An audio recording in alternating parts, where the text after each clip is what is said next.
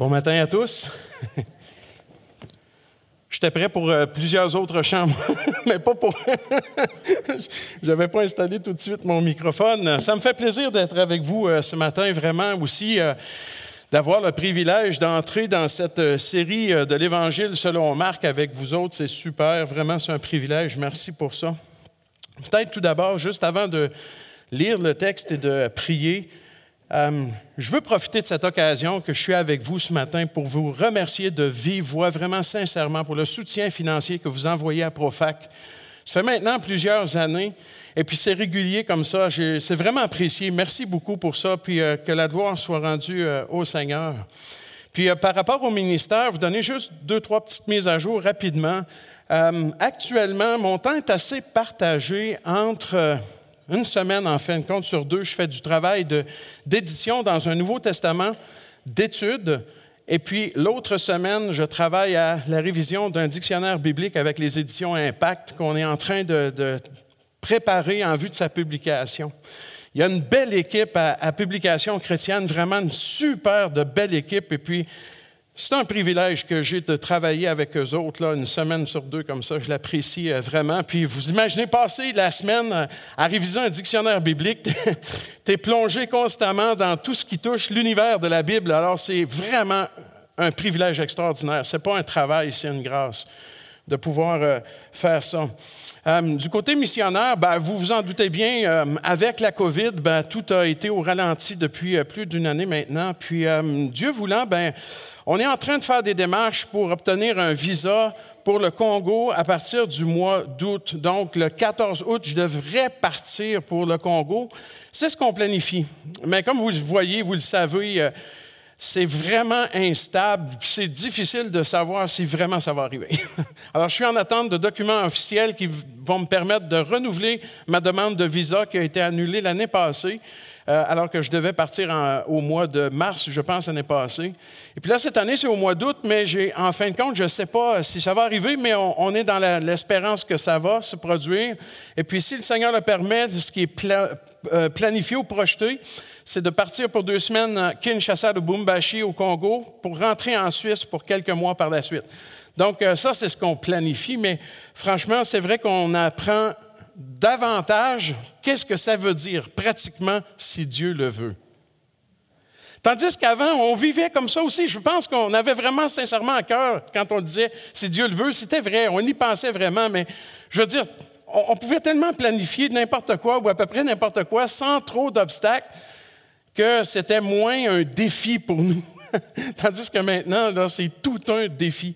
Alors, si vous voulez prier pour ça, que le Seigneur puisse aplanir les difficultés et permettre que le voyage, au moins au Congo, puisse avoir lieu, euh, parce que ces chers frères et sœurs là-bas ont beaucoup, beaucoup de besoins et il y a une soif aussi pour la parole de Dieu. Et c'est un terrain sur lequel c'est très agréable de travailler à cause de l'œuvre du Seigneur et de sa parole là-bas. Très encourageant aussi de voir cet amour pour la parole de Dieu. Je vous invite maintenant à tourner dans l'Évangile selon Marc au chapitre 15. Nous allons lire les 20 euh, premiers versets de ce chapitre-là. Par la suite, je vais prier et entrer dans l'exposition du passage. Et quel privilège nous avons de pouvoir lire la parole de Dieu et encore plus de pouvoir la proclamer. Lisons Marc 15, Verset 1, je vais lire dans la seconde nouvelle édition de Genève. Dès le matin, les principaux sacrificateurs tinrent conseil avec les anciens et les scribes et tout le Sanhédrin. Après avoir lié Jésus, ils l'amenèrent et le livrèrent à Pilate. Pilate l'interrogea, Es-tu le roi des Juifs Jésus lui répondit, Tu le dis. Les principaux sacrificateurs portaient contre lui euh, plusieurs accusations. Pilate l'interrogea de nouveau. Ne réponds-tu rien? Vois de combien de choses il t'accuse. Et Jésus ne donna plus aucune réponse, ce qui étonna Pilate. À chaque fête, il relâcha un prisonnier, celui que demandait la foule. Il y avait en prison un nommé Barabbas avec ses complices pour un meurtre qu'ils avaient commis dans une sédition. La foule étant montée se mit à demander ce qu'il avait coutume de leur accorder. Pilate leur répondit, Voulez-vous que je vous relâche le roi des Juifs? Car il savait que c'était par envie que les principaux sacrificateurs l'avaient livré. Mais les chefs des sacrificateurs excitèrent la foule afin que Pilate leur relâche plutôt Barabbas. Pilate, reprenant la parole, leur dit, Que voulez-vous donc que je fasse de celui que vous appelez le roi des Juifs? Ils crièrent de nouveau, Crucifie-le! Pilate leur dit, Quel mal a-t-il fait? Ils crièrent encore plus fort, Crucifie-le! Pilate, voulant satisfaire la foule, leur relâcha Barabbas, et après avoir fait battre de verges Jésus, il le livra pour être crucifié. Les soldats conduisirent Jésus dans l'intérieur de la cour, c'est-à-dire dans le prétoire, et ils assemblèrent toute la cohorte. Ils le revêtirent de pourpre et posèrent sur sa tête une couronne d'épines qu'ils avaient tressée. Puis ils se mirent à le saluer. Salut, roi des Juifs! Et ils lui frappaient la tête avec un roseau, crachaient sur lui et fléchissant les genoux, ils se prosternaient devant lui. Après s'être ainsi moqués de lui, ils lui ôtèrent la pourpre, lui remirent ses vêtements et l'emmenèrent pour le crucifier. Prions. Seigneur, nous sommes, là euh, devant cet épisode de la vie de ton Fils, tout juste avant la croix. Et nous sommes impressionnés déjà par son silence, par son obéissance, par sa soumission au plan divin parfait dans la rédemption, notre rédemption. Merci Seigneur Jésus de t'être ainsi présenté devant Pilate et les autorités juives.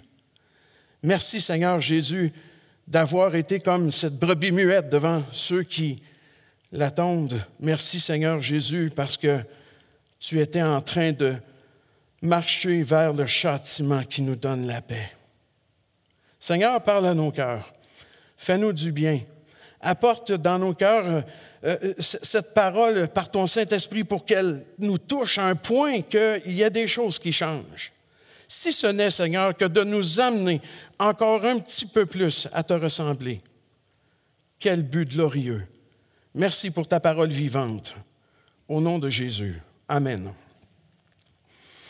Le ministère public du euh, Seigneur a duré environ trois ans, un petit peu plus que trois ans, puis la dernière semaine de ce ministère public-là, elle est souvent appelée la semaine de la passion. Ce mot-là, passion, il vient du latin passio que Jérôme a utilisé quand il a fait sa traduction latine au IVe siècle, c'est-à-dire la Vulgate. Et dans Acte 1, 3, là où il est parlé des souffrances du Seigneur après qu'il eut souffert, eh bien, c'est le mot passio en latin que Jérôme avait utilisé. Donc, c'est un mot qui exprime la souffrance, la douleur. Donc, quand on parle de la semaine de la passion, ce n'est pas d'être passionné comme on l'entend aujourd'hui, mais on parle de la semaine de la souffrance et de la douleur. Et c'est une semaine de conflit, d'agitation, de violence et qui va se terminer évidemment avec la crucifixion du Seigneur Jésus. Une semaine tellement importante que les évangiles y accordent beaucoup, beaucoup de place. C'est impressionnant. Quand on regarde, par exemple, les évangiles de Matthieu et Jean, puis on les réunit ensemble, là c'est 28 euh, plus 21 chapitres, c'est beaucoup de matériel, eh bien la semaine, juste la semaine de la Passion, occupe un tiers de Matthieu et Jean réunis ensemble. Ça dit tout. Ça dit tout. Euh, c'est presque un quart de l'évangile que nous étudions, l'évangile selon Marc, qui est consacré à la semaine de la Passion. Quelqu'un a dit, c'est pour cette semaine-là que Jésus est né. C'est une dernière semaine qui a débuté euh, le dimanche avec l'entrée triomphale du Seigneur Jésus et le vendredi, elle se termine là, cette semaine de la Passion, avec bien sûr la crucifixion du Seigneur. Dans la nuit de jeudi à vendredi, le Seigneur a été arrêté, puis il a subi deux procès. Le premier devant les autorités juives, le Sanhédrin juif, et Ensuite, devant les autorités romaines, et c'est là que nous entrons, nous, dans le passage de Marc 15. Et ce vendredi matin même, à 9 heures, le Seigneur Jésus a été crucifié. Quand on entre dans le chapitre 15 de Marc qui est sous nos yeux, on arrive au moment où Jésus va comparaître maintenant devant les autorités romaines et qui sont représentées dans ce passage par une seule personne, principalement Ponce Pilate, qui était à cette époque euh, gouverneur ou procurateur, pour utiliser le terme biblique, de la Judée. Donc, c'est un, membre du gouvernement romain. C'est là que nous entrons dans Marc 15. Euh, Alors, c'est le tout dernier droit avant la crucifixion. Je vais diviser le passage de la manière suivante, en trois sections principales. Versets 1 à 5, pardon, je vais vous présenter euh, la première comparution de Jésus devant Pilate. On va devoir tenir compte des évangiles en parallèle pour avoir une, une idée plus précise de ce texte-là, évidemment. Et c'est d'ailleurs ce qu'on doit toujours faire. Quand on étudie dans l'Évangile, il faut regarder les autres évangiles. C'est très important. Ensuite, la deuxième section, ce sont les versets 6 à 15 qui parle de la seconde comparution de Jésus devant Pilate. On va voir pourquoi il y a eu deux euh, comparutions. Et finalement, les versets 16 à 20, qui sont le pas juste avant la crucifixion, nous parlent principalement des moqueries euh, que le Seigneur Jésus a endurées avant la crucifixion elle-même. Reprenons pas à pas ce texte-là en relisant le verset 1 ensemble. Dès le matin, les principaux sacrificateurs tinrent conseil avec les anciens et les scribes et tout le Sanhédrin. Après avoir lié Jésus, ils l'amenèrent et le livrèrent à Pilate. Dans un seul verset, Marc a trouvé le moyen de rassembler ou de présenter l'ensemble des autorités religieuses et civiles juives qui existaient à l'époque, à la période du Seigneur. Il a tout mis ça dans un seul verset. Ça, c'est typique de Marc. Marc, il va vite. En fait, compte, on devrait peut-être plutôt dire, c'est typique de Pierre, qui est probablement derrière l'Évangile selon Marc, dicté par Pierre peut-être, et puis rédigé par Marc. Mais quoi qu'il en soit, c'est un Évangile où tout va vite, on passe directement au cœur de l'action. Alors, dans un seul verset, on résume tout le monde qui était impliqué dans euh, ce procès-là du Seigneur, et puis dans cette demande auprès des autorités romaines pour... Euh, le but, c'est de l'amener à, la crucifixion, de l'amener à mourir, mais en se débarrassant de cette responsabilité-là, puisque le peuple tenait Jésus pour quelqu'un d'important, un prophète, etc. Alors, des autorités euh, civiles et religieuses juives sont toutes mentionnées dans un seul verset. Les principaux sacrificateurs, c'était des membres de grandes familles sacerdotales qui exerçaient encore une grande autorité civile et religieuse parmi le peuple d'Israël. Les anciens étaient des personnes d'influence, des chefs religieux aussi pour le peuple d'Israël. Les scribes, c'était les experts de la loi. C'était eux qui étaient chargés de l'enseigner au peuple. Vous imaginez, ils avaient la responsabilité d'enseigner la révélation progressive de Dieu. Ils sont passés carrément à côté de tout ce qui était annoncé prophétiquement en, en lien avec le Seigneur Jésus. En fait, ils étaient en train de l'accomplir. Ils n'enseignaient plus là, à ce moment-là. Ils l'accomplissaient sans même s'en rendre compte. Très probablement. Et puis le Sanhédrin, bien, c'est le Conseil suprême des Juifs qui était à Jérusalem, composé de 70 membres, plus le souverain sacrificateur, majoritairement sadducéen en tant que parti religieux. Donc, qui remettait même en question certaines choses importantes comme les miracles et tout ce qui était surnaturel dans les Écritures. Mais ça représentait le Conseil suprême des Juifs. Marc nous dit que tout ce beau monde-là était réuni pour tenir conseil. Qu'est-ce que ça veut dire, tenir conseil?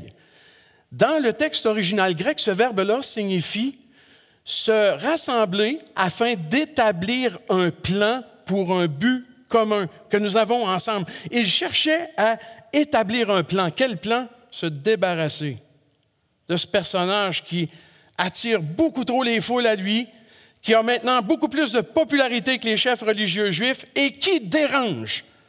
Mais on ne peut pas s'en débarrasser comme ça. En fait, euh, des sources nous apprennent que le Sanhédrin et puis les chefs religieux juifs avaient quand même une certaine autorité, même pour faire mourir, entre autres par lapidation. Mais là, on ne voulait pas porter la responsabilité de, de la mort de Jésus. On la transfère aux Romains. C'est pour ça qu'il y a eu toutes sortes d'inventions, de fausses accusations, dans le but de s'en débarrasser. Vous savez que c'est Pilate qui s'est lavé les mains, littéralement devant les gens. Mais c'est exactement ce que les chefs religieux juifs ont fait aussi. Ils l'ont fait de la même façon, se débarrasser de cette responsabilité-là. Ils ont tenu conseil dans le but de se débarrasser du Seigneur. Alors Pilate, il est en face de cette situation-là et le verset 2 nous dit qu'ils l'ont interrogé.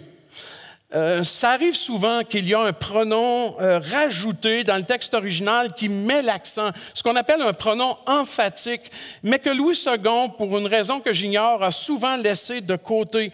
Mais littéralement, le texte dit, dans les, mots de, de Pilate, Toi, es-tu le roi des Juifs? Comme s'il voulait que Jésus le déclare lui-même. Euh, il l'était, roi des Juifs, on est d'accord là-dessus. Il l'était vraiment. Mais la question de Pilate sous-entend, est-ce que toi, tu es en train de t'élever vraiment contre César, qui est le seul roi de cette nation, en bout de ligne? Et Jésus répond aussi avec un pronom emphatique.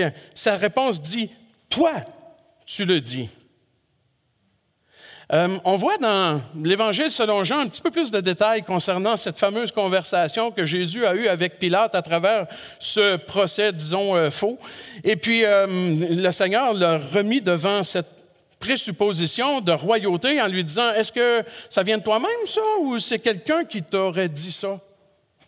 Ça faisait partie des fausses accusations contre le Seigneur, de s'élever en tant que roi, non pas juste ou simplement le roi des Juifs, ce qu'il était vraiment, mais euh, s'élever contre César en bout de ligne. Ah, ça, c'était un crime passible de mort. Hein.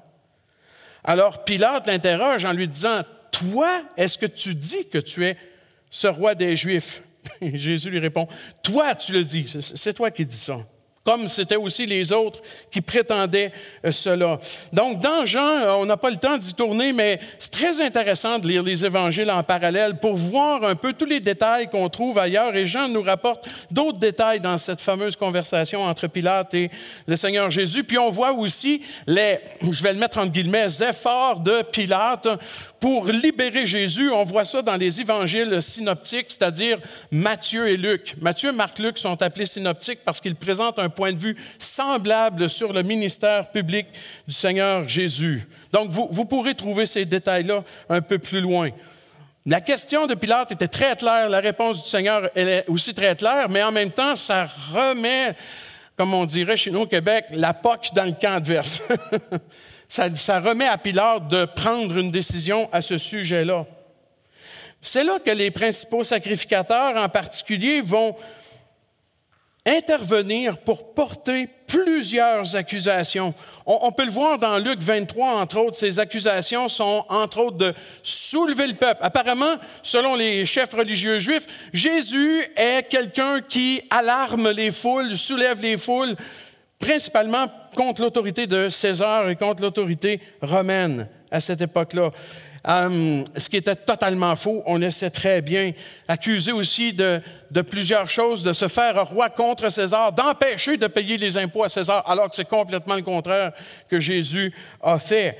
Alors voilà, toutes ces accusations sont portées contre le Seigneur et pendant ce temps-là, qu'est-ce que Jésus fait? Il demeure silencieux. Il ne se défend pas du tout. Et Pilate est surpris de ça. Au verset 4, il l'interroge de nouveau, il lui dit, ne réponds-tu rien? C'est nombreux le nombre d'accusations qui sont présentées apparemment en considérant d'autres procès devant les autorités romaines qui sont rapportés dans des sources externes à la Bible. On voyait ça très rarement que quelqu'un ne prenait pas sa propre défense devant les autorités romaines. Je veux dire, c'est le réflexe naturel de préserver la vie de se défendre, surtout quand l'enjeu, c'est la mort.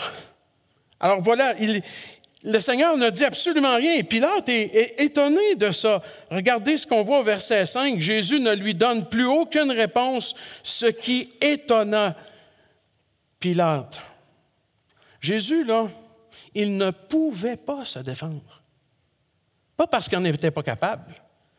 Pas parce que euh, les choses étaient vraies, au contraire, tout était faux. Mais Jésus ne pouvait pas se défendre parce qu'il fallait qu'il soit traité comme un coupable pour porter notre condamnation. Il fallait qu'il ne dise rien s'il voulait parfaitement accomplir l'œuvre de la rédemption.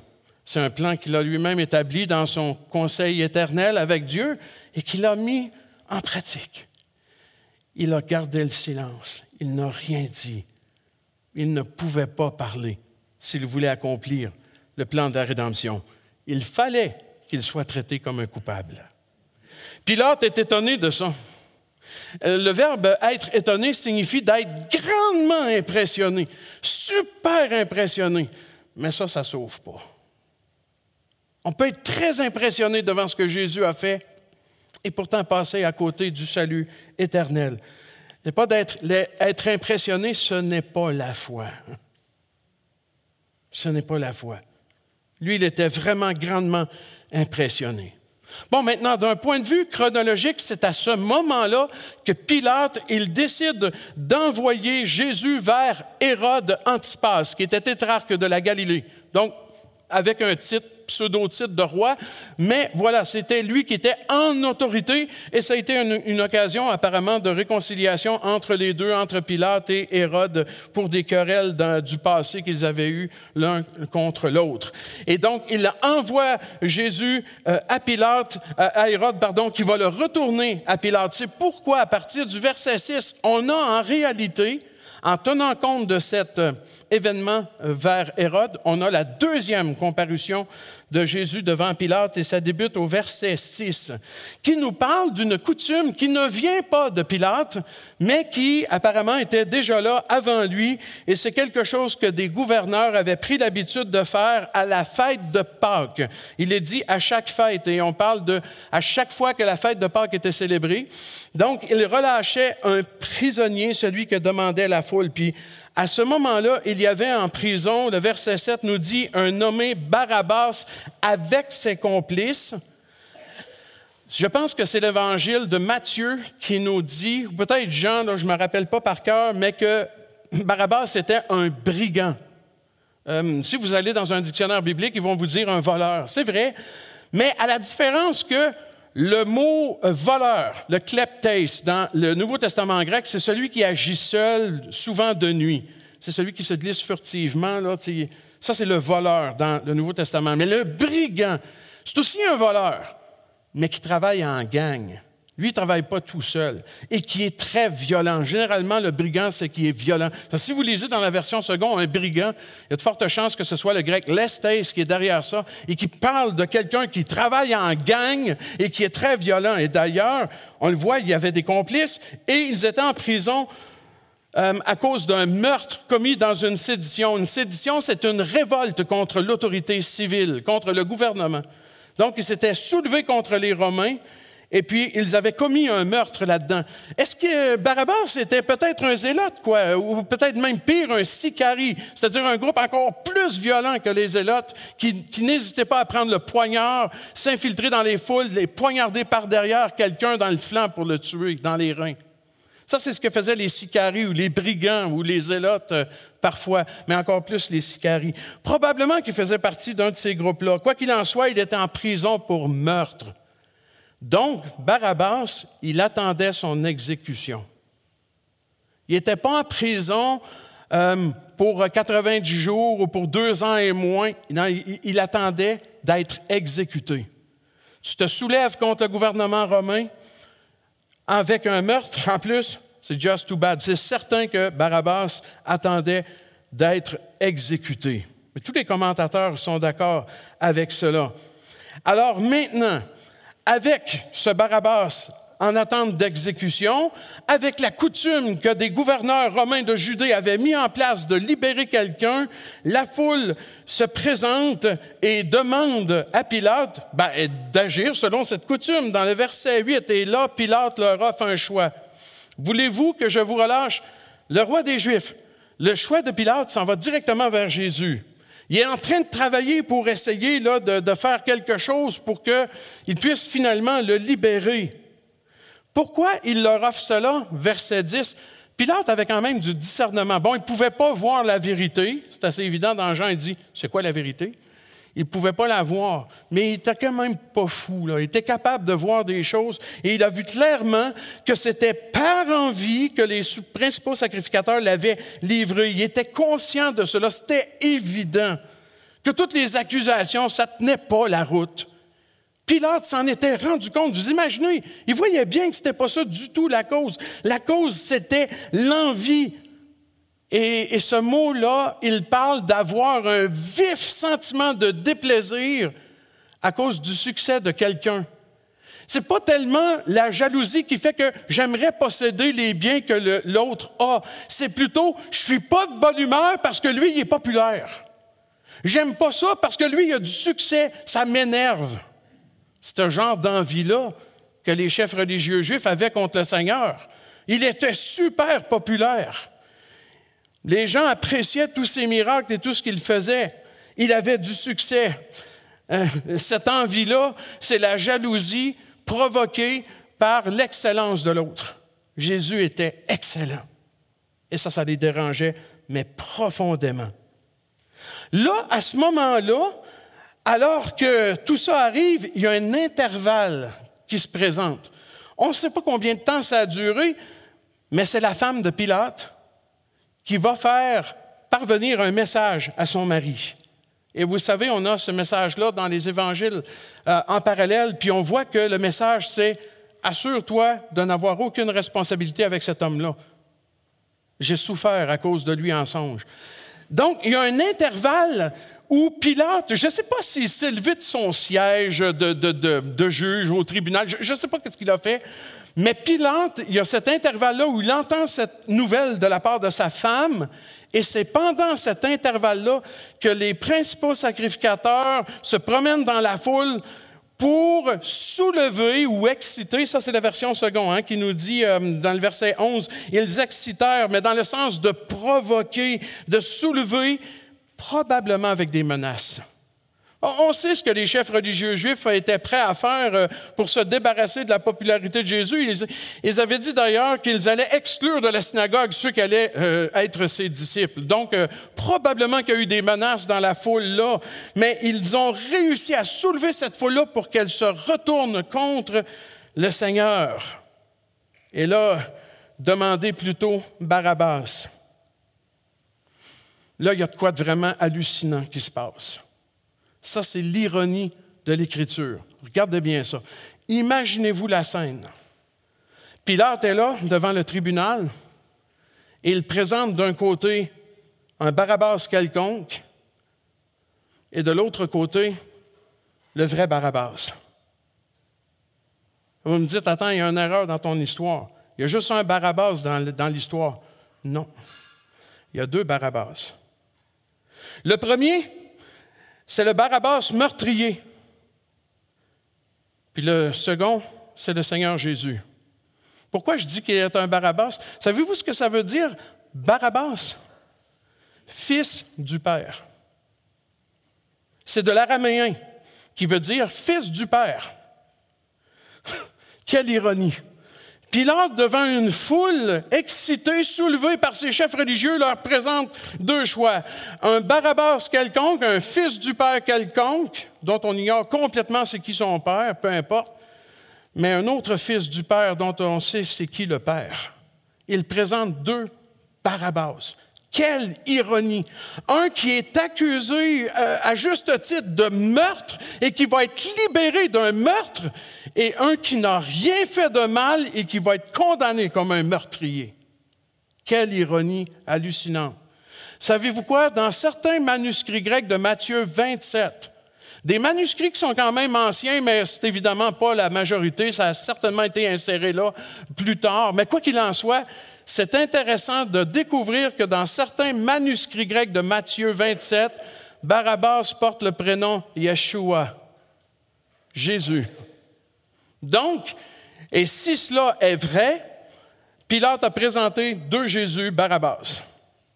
Mais un seul était le Yeshua, qui veut dire sauveur, Dieu sauve, et qui était le véritable Fils du Père.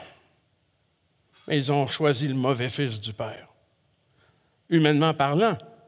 Mais dans les plans de Dieu, c'est exactement celui-là que ça prenait.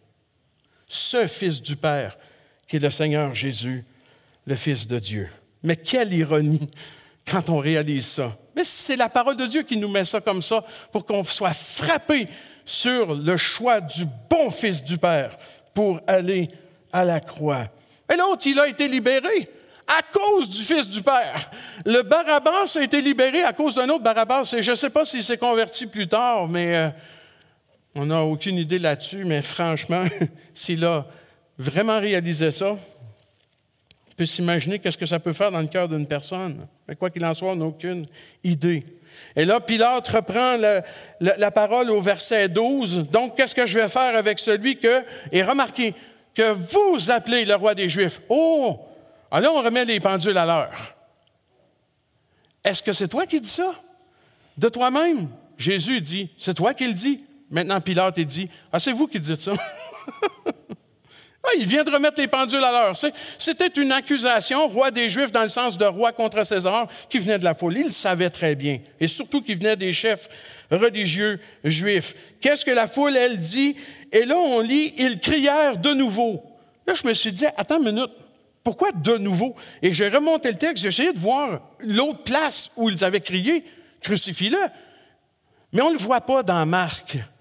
Mais apparemment, en tenant compte de cet adverbe, de nouveau, et le fait qu'ils vont crier encore plus fort dans le verset suivant, à nouveau crucifie-le, ça m'amène à, comprendre que la foule a demandé au moins trois fois à Pilate de crucifier Jésus. Là, il, prenait clairement cette responsabilité sur eux. Il n'y a aucun doute là-dessus. Pilate ne comprend pas, il ne voit pas le mal dans cet homme-là, mais ils insistent encore. Tous les commentateurs bibliques disent, c'est hallucinant d'entendre cette foule dire crucifie-le alors que quelques jours auparavant, ils avaient crié aux Anna au fils de David. Les mêmes voix qui avaient dit gloire à Dieu, maintenant débarrasse-nous de lui. C'est hallucinant. C'est le cœur humain, ça. Ça, c'est le cœur humain. C'est exactement comment le cœur, il est. Pilate, nous dit le verset 15, veut satisfaire la foule, plaire aux hommes, et c'est ce qu'il va faire. Il va faire battre de verge Jésus pour qu'il soit livré afin d'être crucifié.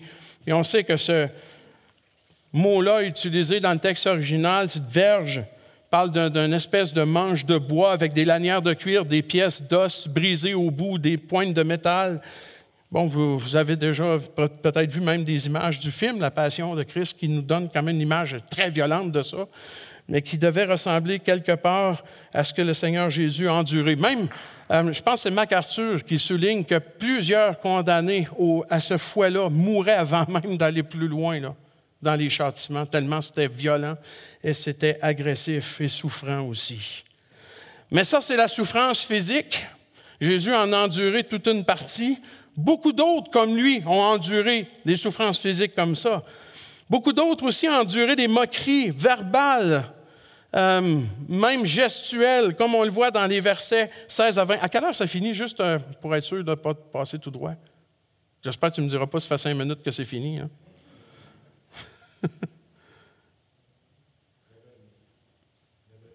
Et demi, OK, merci.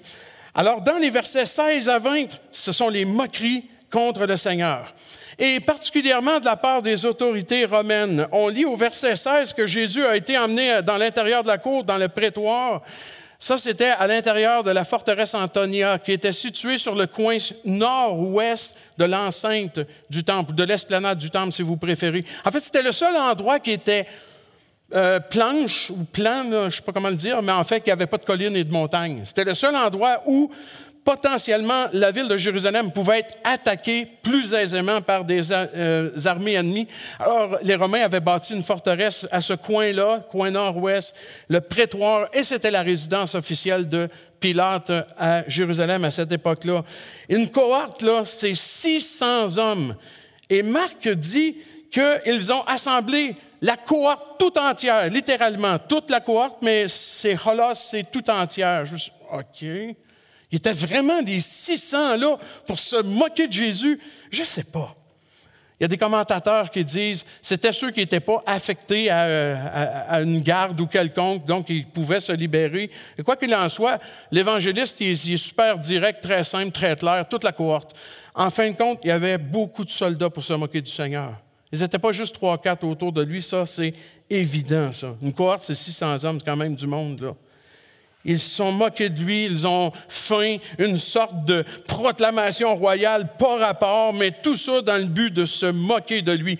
Même l'idée de saluer, dans le verset 18, après l'avoir revêtu d'une fausse tenue royale avec une couronne qui fait mal, eh bien, euh, la salutation, c'est de la moquerie, c'est une fausse acclamation royale. Vous savez que quand ils lui disent Salut, roi des Juifs, euh, ils utilisent, enfin, le texte utilise la salutation grecque, heirein, qui signifie littéralement réjouis-toi. Ça, c'était la façon que les Grecs se saluaient. Euh, un peu comme à l'image des Juifs, eux autres, c'est shalom, qui veut dire paix. Alors, quand les Juifs se saluaient, ils se souhaitaient la paix, et quand les Grecs se saluaient, ils se souhaitaient la joie, le bonheur. Ben oui, après l'avoir flagellé, réjouis-toi. Quel souhait, quelle salutation. C'est de la moquerie, c'est de l'ironie, c'est rien d'autre que ça, c'est de la méchanceté humaine pure. En plus, il lui frappe la tête avec un roseau qui, dans un autre évangile, nous dit qu'il l'avait placé dans sa main, puis lui faisait frapper sur sa propre tête avec le roseau, crachait sur lui. Fléchir les genoux et se prosterner sont des gestes de respect dans cette culture à l'époque, d'honneur. Et tout ça est encore fait avec ironie et moquerie. Le but est simple. On veut le tourner en ridicule maintenant. Et le verset 20 va conclure cette section en nous disant Après s'être ainsi moqué de lui, ils lui ôtèrent la pourpre, lui remirent ses vêtements et l'emmenèrent pour le crucifier. Et c'est Eric, si je ne fais pas erreur, qui va nous amener à cette étape importante, la crucifixion elle-même. Qu'est-ce qu'on peut dire de cet épisode de la vie de Christ. Qu'est-ce qu'on pourrait dire maintenant? En regardant, on a vu quelques détails dans le texte, mais si on prend l'ensemble de tout ce qui amène Jésus au pied de la croix, qu'est-ce qu'on peut dire? Il y a trois choses que j'aimerais dire. Premièrement, toutes les choses qui arrivent ici ont été prophétisées dans l'Écriture. Donc, oui, il y a la responsabilité humaine, autant des autorités juives, romaines, que de la foule. C'est vrai. Mais avant tout, tout cela était clairement prophétisé dans l'Écriture. C'est pas un plan B, là, ce qui va se passer, là. C'est le plan A, c'est le plan de la rédemption. C'est ce que Dieu a prévu d'avance. Il suffit de mentionner Ésaïe 53. Je vais lire les versets 3 à 7. Vous pouvez tourner avec moi si vous voulez. J'ai le texte déjà sous les yeux.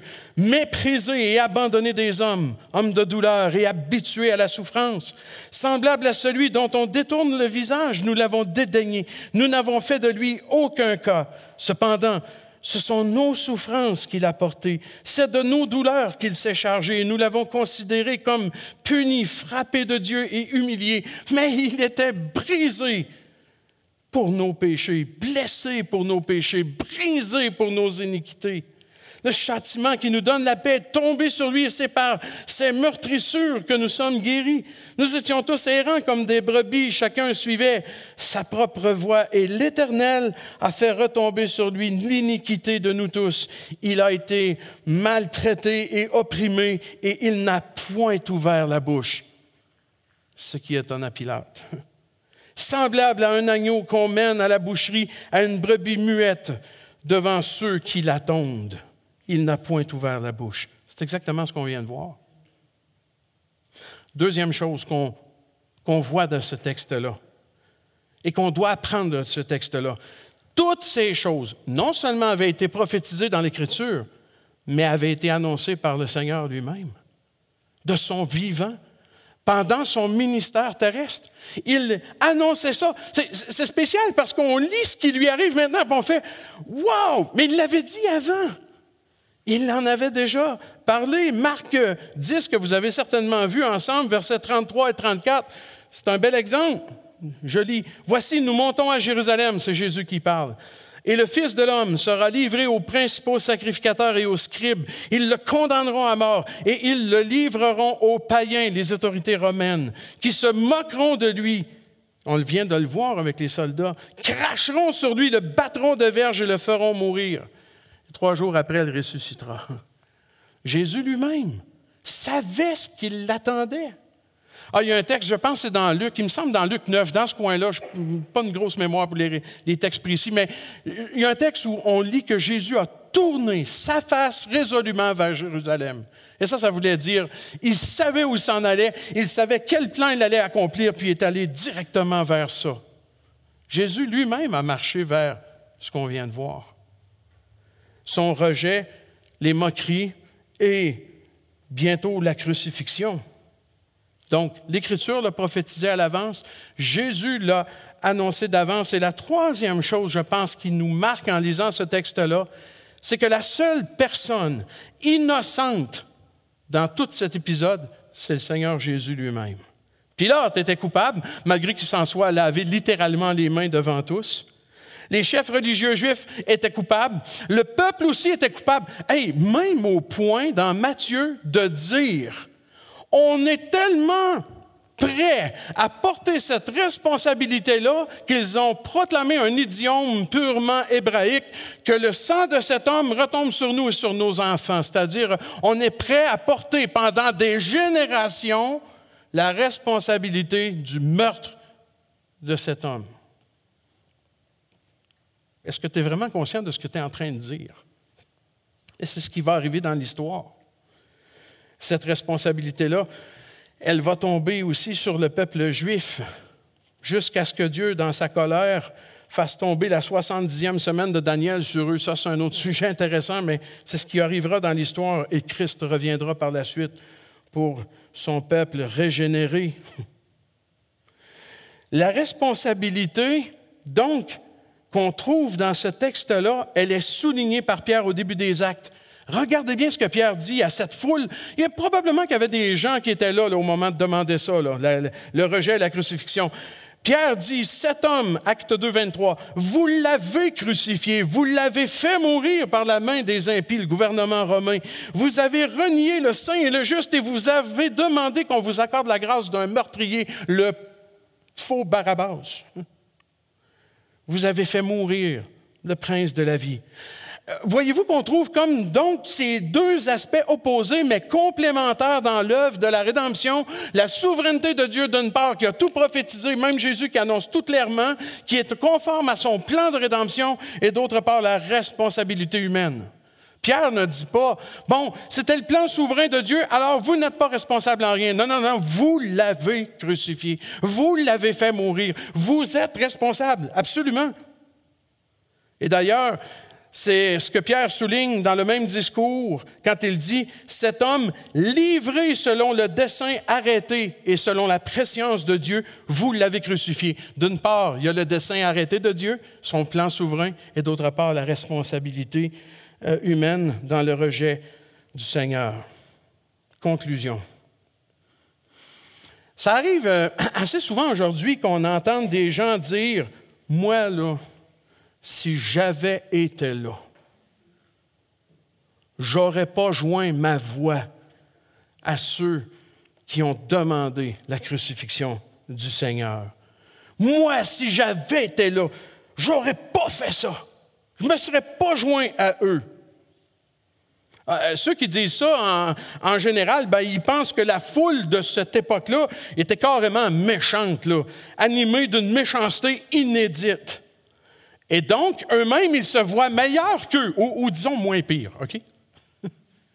Ils se voient ou bien meilleurs qu'eux, ou bien moins pires quand ils disent Oh, moi, j'aurais pas fait ça.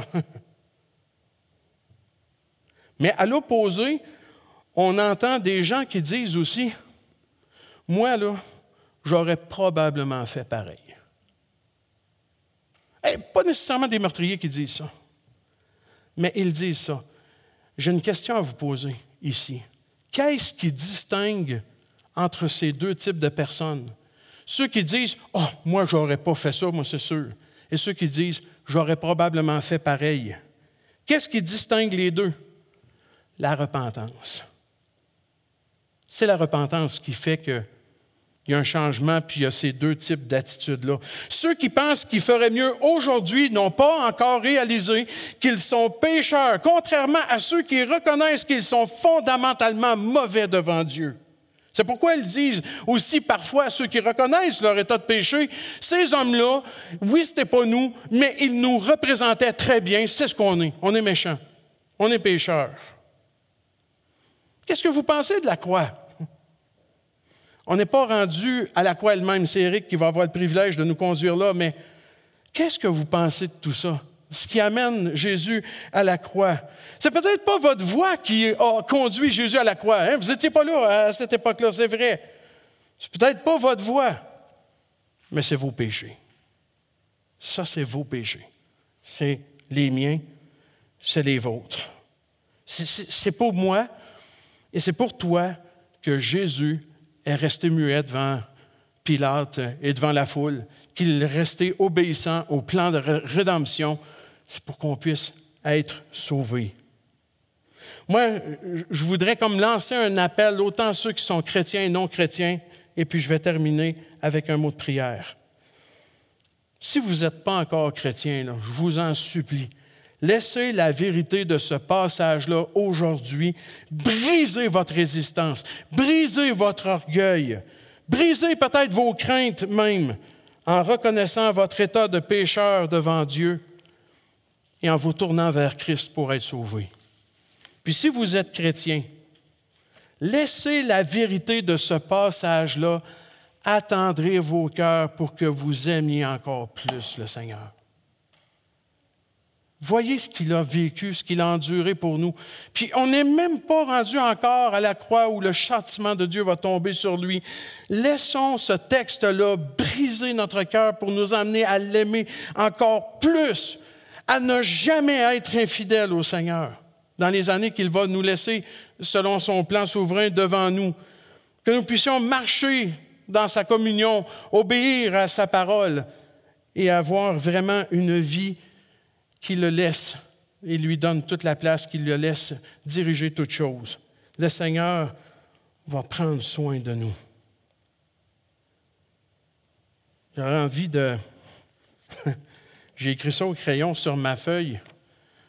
Juste à la fin, ben, je me suis dit, il me semble qu'on pourrait finir comme ça. Bon, et l'équipe de la louange me l'a volé mon idée. Quel sauveur merveilleux je possède. Il s'est sacrifié pour moi. Et sa vie innocente, il cède pour mourir sur l'infâme bois, attaché à la croix pour moi, attaché à la croix pour moi. Il a pris mon péché, il m'a délivré, attaché à la croix pour moi. Prions. Seigneur Jésus, touche nos cœurs pour qu'on puisse te donner toute la place.